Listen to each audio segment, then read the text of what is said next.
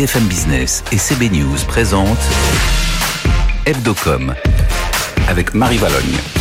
Bonjour à tous et bienvenue dans Hebdocom, votre rendez-vous hebdomadaire sur BFM Business pour décrypter l'actualité de la pub et les stratégies de communication des marques. Cette semaine, lumière sur une toute nouvelle agence avec un drôle de nom, l'agence Oiseau.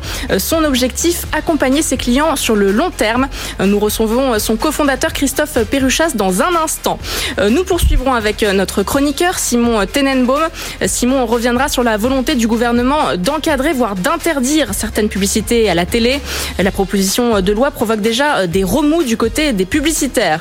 Et puis zoom sur un média aujourd'hui, le groupe L'équipe, face à une actualité sportive très changeante à cause du coronavirus. Entre les événements sportifs qui s'arrêtent, ceux qui reprennent, comment s'organise-t-il? Le directeur de la rédaction de l'équipe, Jérôme Casadu, répondra à nos questions.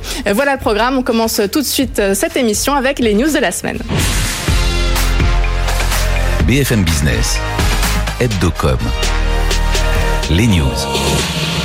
Et comme chaque week-end, le rédacteur en chef de CB News, Frédéric Roy, est avec nous. Bonjour Frédéric. Bonjour Marie. Et Julien Rizzo de la rédaction de BFM Business. Bonjour Julien. Bonjour Marie. Alors Julien, on commence par votre coup de cœur de la semaine. C'est la nouvelle campagne de Le Sieur. Oui, le spot s'intéresse aux huiles de graines de la marque.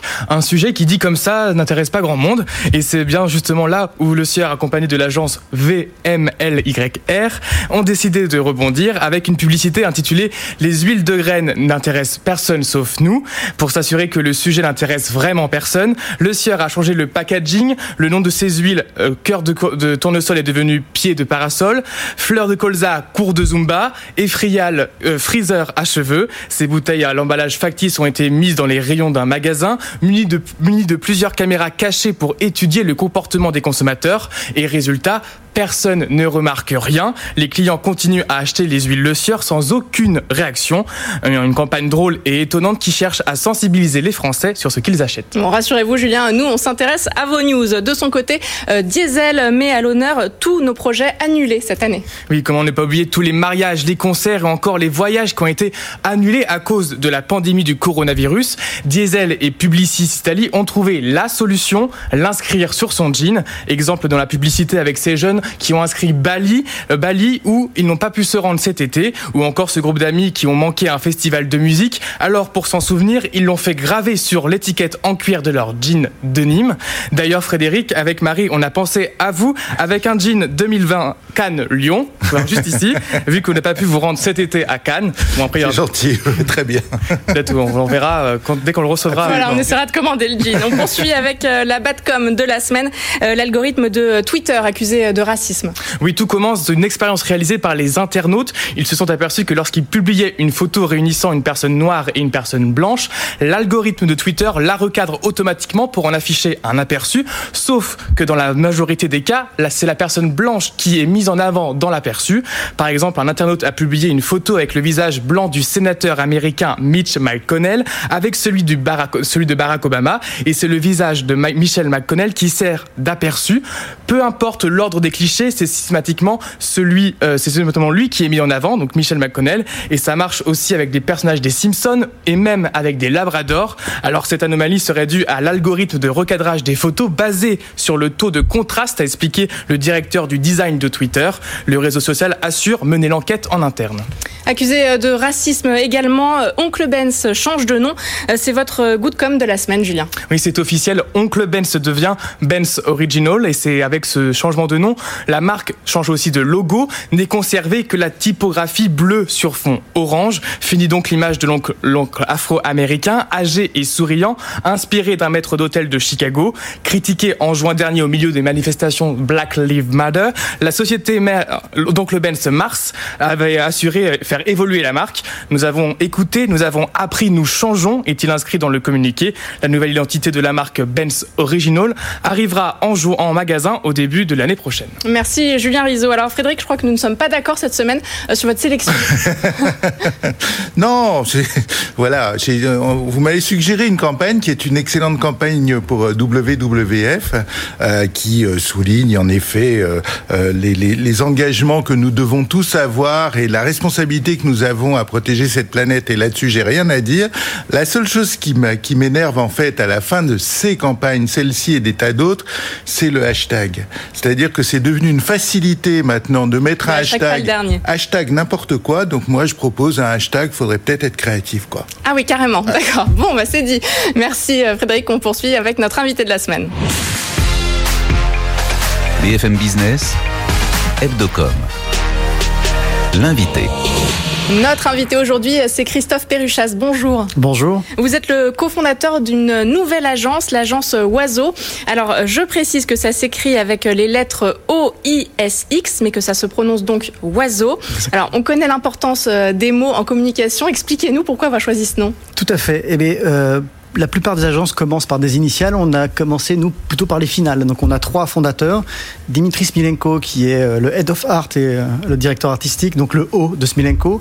Alexia Zermati, qui est notre présidente et qui s'occupe de toute la partie euh, commerciale, finance, etc. Donc, c'est le I de Zermati. Perruchas, euh, plutôt euh, stratégie, création, c'est mon S. Et le X, c'est tous les gens plutôt nombreux avec qui euh, on est amené à travailler, vu le modèle qu'on est en train de mettre en place. Et quand ça donne on oiseau. Perruchas, oui, en plus, ça tombe plutôt bien.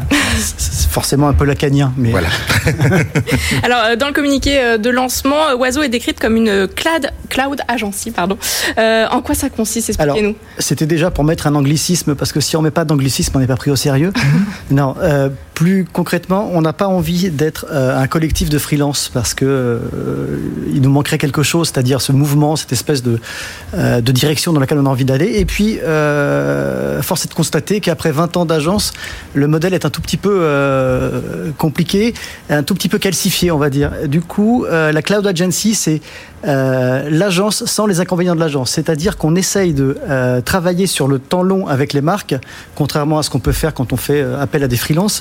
Et on évite pour l'instant de salarier trop de personnes parce qu'on sait que c'est aussi quelque chose qui va nous, euh, nous, ralentir, nous handicaper. En revanche, euh, on fait appel à euh, notre réseau, 75 ans d'expérience quand même dans la publicité à nous trois, et euh, ça nous permet, en travaillant ponctuellement avec des gens pour établir quelque chose de, de long pour les marques, euh, de faire ce que j'appelle le recrutement doux. C'est-à-dire que euh, l'année prochaine, si on a un, et j'espère qu'on aura un ou deux autres clients supplémentaires, je sais exactement avec qui on devra travailler et qui on devra salarier. Donc le recrutement, c'est vraiment recrutement le... doux.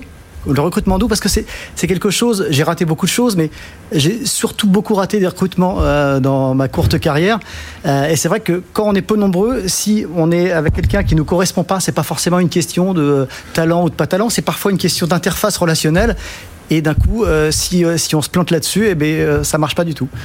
Alors vous vous vous lancez maintenant, mais en, en réalité vous avez déjà euh, un certain nombre de clients. On a déjà un certain nombre de clients. Euh, Il y a une agence qui s'appelait avant IEO, donc c'est pareil, c'était les finales. Zermati et Smilenko, Voilà. euh, qui avaient récupéré le budget du groupe Kofel. Euh, Kofel, c'est les matelas, Bultex, c'est euh, Epeda et Merinos. Et la directrice des marques, Nathalie Perruto, euh, une fois que l'agence Les Ouvriers du Paradis a disparu, a demandé à IEO, qui n'existait pas encore, euh, de s'occuper euh, de son budget. Donc ils ont créé une agence là-dessus en 2014. Je suis sorti moi du circuit traditionnel il y a à peu près deux ans et on a commencé à travailler ensemble. On a rentré une compétition sur Télérama, on a fait le, la sortie de leur application. On a aussi rentré euh, Happy, une marque du groupe NJ, et on s'est rendu compte que ça fonctionnait et que euh, était peut-être temps de, euh, de rendre ça public et puis de commencer à, à avancer, de Vous continuer avez à avancer. attendu en fait euh, avant. on a attendu deux ans, ouais, presque, oui, voilà. Ouais, mais parce que vous, vous êtes un ancien de Change entre autres. Oui. Euh, vous en êtes, vous, vous faites des tas de choses. Hein, je précise. Vous écrivez des bouquins. Vous avez été euh, patron de resto, Oui. euh, de plusieurs restos même et, et, et toutes choses.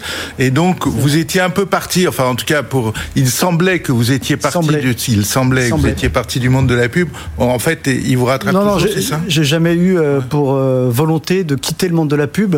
En revanche, c'est vrai que parfois les communications sont un petit peu euh, se croisent et c'est peut-être ce qu'on a pu comprendre à un moment, mais en tout cas, j'ai besoin d'avoir mes deux pieds, d'être dans le vrai monde et puis euh, d'écrire de l'autre côté. Donc il n'est pas question pour moi de. Et est-ce que de, de fonder euh, Oiseau, c'était un peu une façon de voler de vos, de vos propres ailes? Peut-être. Il y a beaucoup de plumes là-dedans, ouais. Voilà. Ouais. Je, je, je, je suis, je suis sans voix. Si on parle un peu de, de vos campagnes, est-ce qu'il y a une marque de fabrique qu'on qu'on peut reconnaître quand, quand on les regarde? Alors, euh, pas encore parce que euh, c'est tout récent. J'avais euh, déjà quand on regarde le, premier film Bultex que j'aime beaucoup, qu'on a vu tout à l'heure passer, je l'ai vu à ma droite comme ça de façon périphérique. c'est vers ça qu'on a envie d'aller. Mais en revanche, quand on travaille sur sur Happy on est autant interrogé sur la transformation de la marque que sur l'expression publicitaire. Et notamment, on a beaucoup travaillé avec la marque qui euh, avait une marque happy, un peu low cost, et qui souhaitait en faire quelque chose à destination des millennials, ces fameux millennials qui n'existent pas, euh, les 18-34 ans, on va dire, les gens jeunes. Et on leur a dit, c'est super d'avoir cette marque et cette volonté, mais en revanche, il va falloir qu'on ait quelque chose à raconter de nouveau. Et donc, on a pris le parcours utilisateur euh, de ces millennials sur l'électricité et on s'est rendu compte que c'était un enfer euh, pour euh, changer d'opérateur. Et du coup, on s'est dit, est-ce que ça serait pas juste plus simple de prendre une photo de son compteur, de l'envoyer, d'avoir un contrat? Ils nous ont dit, c'est pas possible, c'est compliqué. Et finalement, au bout de six mois, un an, on a réussi. C'est compliqué. Là, il y a l'IT, il y a le juridique. et on arrive à transformer ça. Et du coup, la communication est là-dessus. Donc, c'est plus vers ça qu'on a envie d'aller.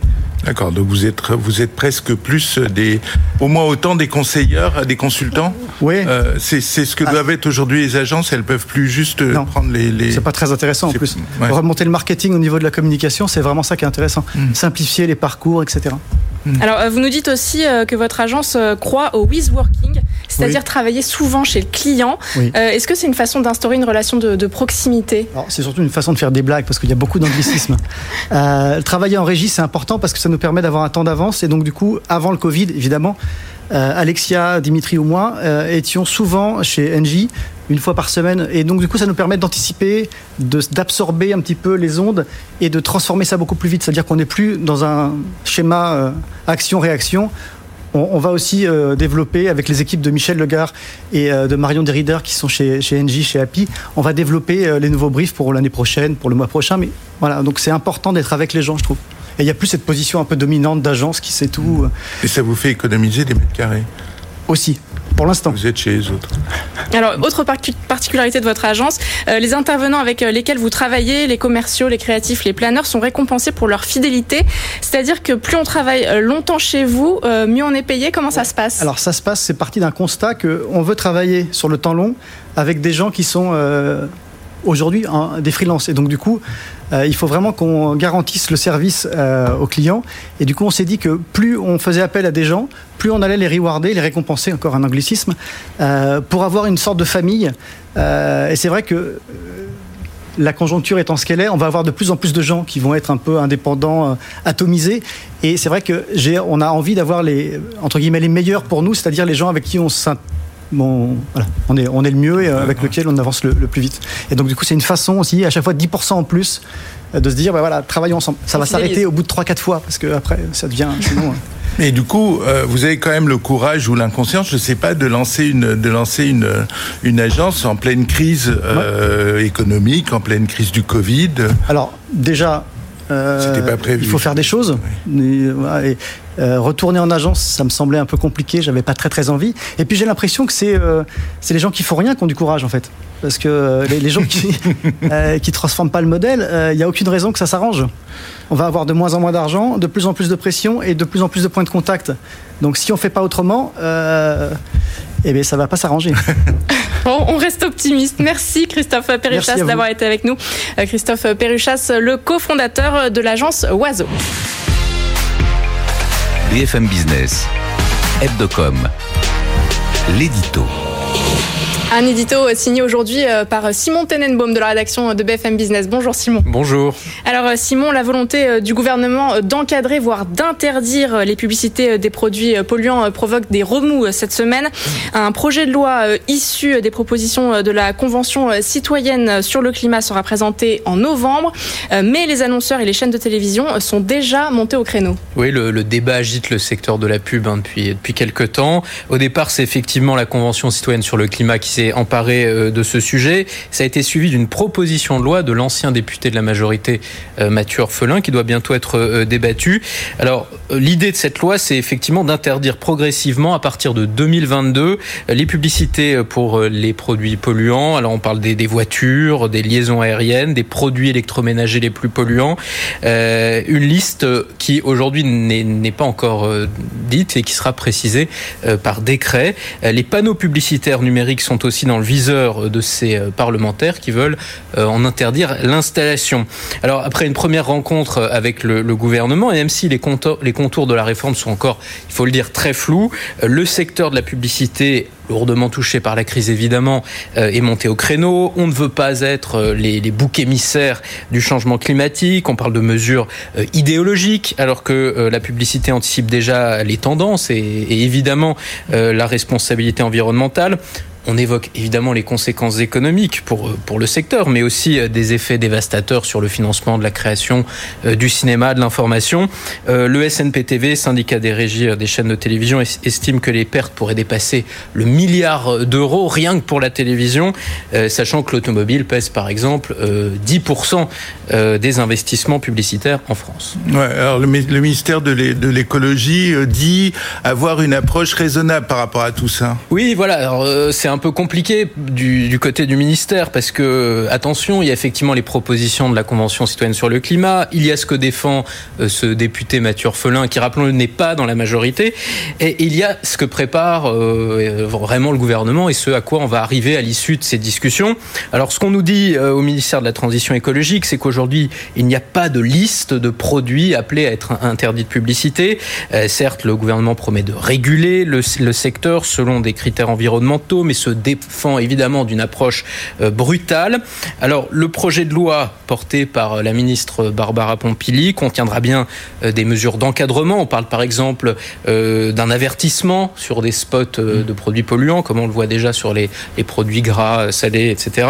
mais les critères devront être objectifs, et ça c'est une vraie question. Comment on fait pour avoir des critères objectifs? Eh bien, il faudra attendre la mise en place du CO2 score. Hein. C'est une des autres grandes propositions de la Convention citoyenne c'est-à-dire cette classification des produits euh, selon leurs émissions de gaz à effet de serre. Et, là, pour le dire, sur ce CO2 score, personne ne sait quand est-ce qu'il existera, comment il va fonctionner. On en est vraiment au tout début. Euh, des interdictions pures et simples de certains produits ne sont pas exclus, hein, ça le ministère le dit euh, clairement, mais dans un premier temps, ça devrait se limiter à certaines catégories de produits dont l'impact environnemental est déjà précisément mesuré. C'est notamment le cas de l'automobile. Les véhicules les plus polluants sont bien dans le viseur, mais on temporise. Euh, a priori, pas d'interdiction euh, des publicités avant 2024, de quoi laisser un temps d'adaptation au secteur, aux industriels, quitte à se dire que d'ici là, de toute façon, ces produits polluants ne seront plus au goût du jour et ne feront plus l'objet de beaucoup de communication de la part, de la part des marques. Merci Simon Tallenbaum pour cet édito. BFM Business, Hebdocom, le Zoom. Zoom aujourd'hui sur la communication euh, d'un média, le groupe euh, L'équipe. Et nous recevons euh, pour en parler son directeur de la rédaction, Jérôme Casadieu. Bonjour. Bonjour. Alors, vous avez reçu trois prix lors du 22e Grand Prix des médias organisé par CB News au début du mois. Meilleur titre de presse quotidienne, meilleure chaîne de télévision, meilleur coup éditorial ou journalistique pour votre enquête sur les violences sexuelles dans le sport. Recevoir trois récompenses une année où les événements sportifs ont été interrompus pendant plusieurs mois doit sûrement avoir une saveur particulière pour vous. Tout à fait, on a été extrêmement content d'avoir euh, ces prix-là. Euh, évidemment, pour l'équipe, euh, l'année 2020, c'est une année vraiment compliquée. On a eu un début d'année où on avait bien démarré. On était, je dirais, sur des chiffres qui nous, nous annonçaient une année plutôt euh, bonne, voire très bonne.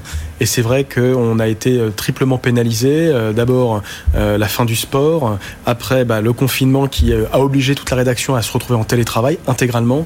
Et puis il fallait aussi qu'on parle d'autre chose que du Covid, puisque tous les autres médias le faisaient. Donc il a fallu se réinventer. Donc quelque part, ces prix viennent récompenser ce travail de créativité que nous avons eu et on, en est très fiers.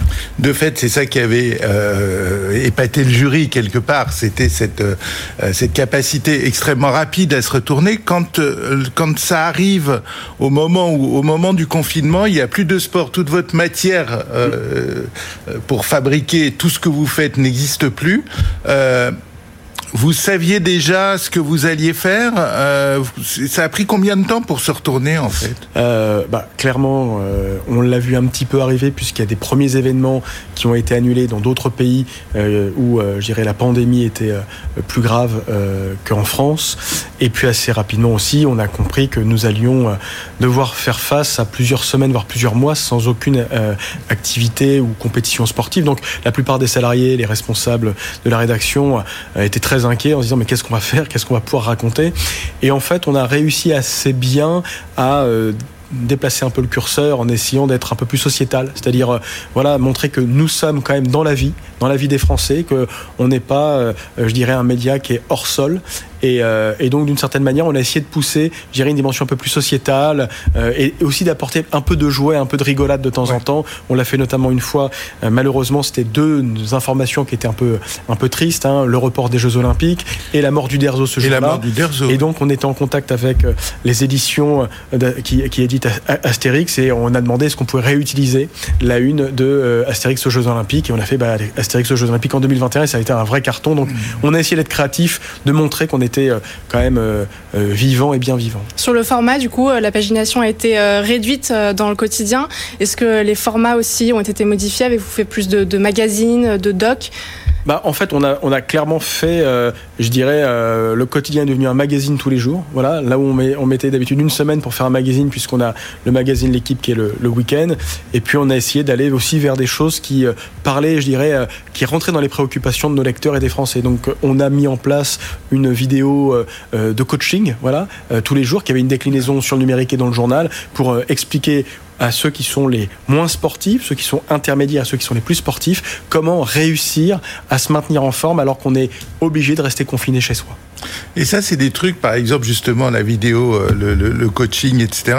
C'est des choses qui peuvent rester, qui ont changé votre, votre manière, en gros, d'envisager de, de, l'offre de l'équipe oui, euh, je pense que ça va avoir des conséquences, je dirais, euh, peut-être sur notre offre globale. Euh, euh, je pense en particulier sur notre offre numérique, l'enrichissement de notre offre payante. On voit par exemple qu'on a fait beaucoup d'enquêtes, qu'on a fait un certain nombre également de séries, des, séries qui ne sont pas nécessairement que dans le passé, hein, des choses qui peuvent être vraiment dans l'actualité avec des angles qui sont très travaillés. Et ça, on, on, a vraiment envie de continuer à le faire, à le faire vivre. Voilà. Maintenant, il va falloir regarder l'articulation entre les différents supports qui sont les nôtres pour pour vraiment bien délivrer euh, mmh. ces, euh, ces contenus-là. C'est une façon d'élargir un peu votre positionnement aussi bah Ça, c'est quand même une stratégie qu'on a adoptée depuis, euh, depuis 5 ans. Euh, euh, C'était de montrer euh, à nos lecteurs et je dirais à des lecteurs qui ne nous lisaient peut-être plus que l'équipe, ça n'est pas uniquement des compétitions, des résultats, des lives. Mmh. Et, et, donc, on a positionné par exemple le magazine plutôt sur l'aspect sociétal. On a fait des sujets sur les règles chez les sportives. On a fait, comment dire, un, un certain nombre de sujets. On a fait les douches, par exemple exemple. Voilà, les, les douches, on sait que c'est un sujet extrêmement fort, aussi bien pour les sportifs professionnels que les sportifs amateurs.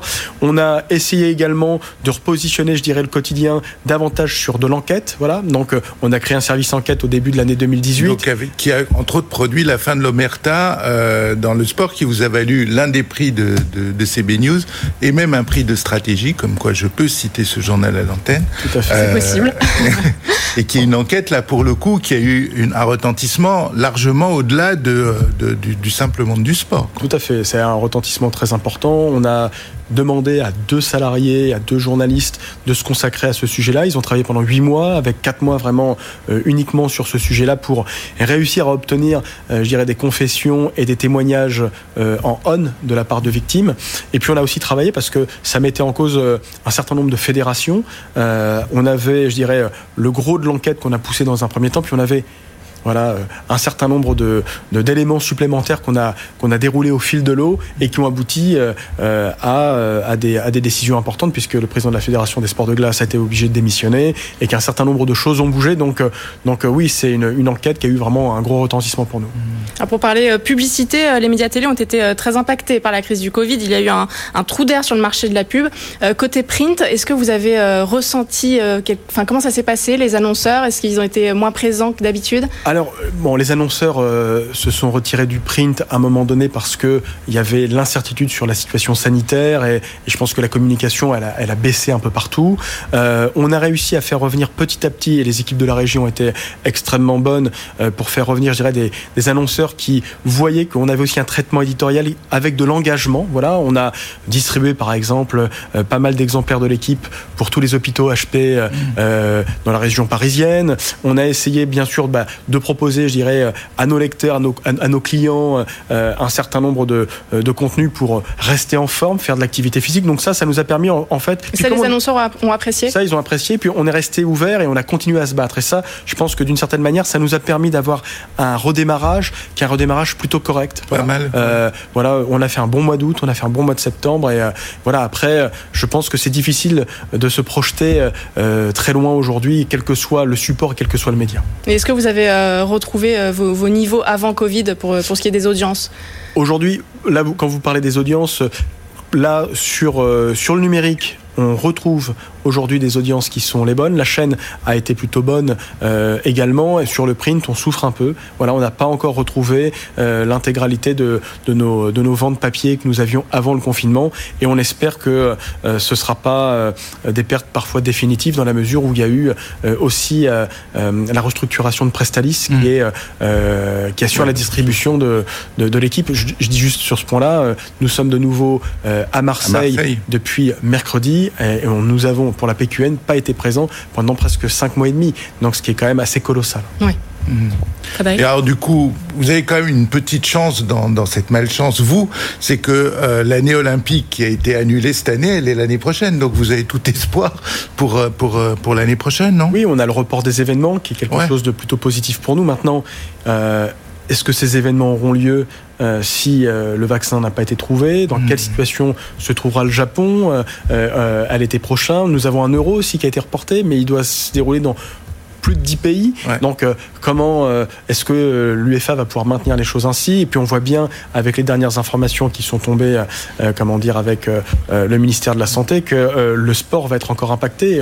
vous avez du huis clos ou des jauges extrêmement basses. Et donc, quand même, euh, ça n'est pas euh, comment oui, dire une situation, c'est pas une situation à la normale. Voilà, donc nous on résiste bien, on va continuer à se battre, mais c'est vrai que euh, on, on, est, on va être encore euh, exposé, je dirais, à quelques vents contraires. Merci Jérôme Casadieu d'avoir été avec nous. Jérôme Casadieu, le directeur de la rédaction de l'équipe. Merci également à Frédéric Roy, le rédacteur en chef de CB News, d'avoir été à nos côtés. Hebdocom, c'est fini pour aujourd'hui. On se retrouve la semaine prochaine pour un nouveau numéro, toujours sur BFM Business. Tout ce qu'il faut savoir sur les marques et leur stratégie de communication. Hebdocom sur BFM Business.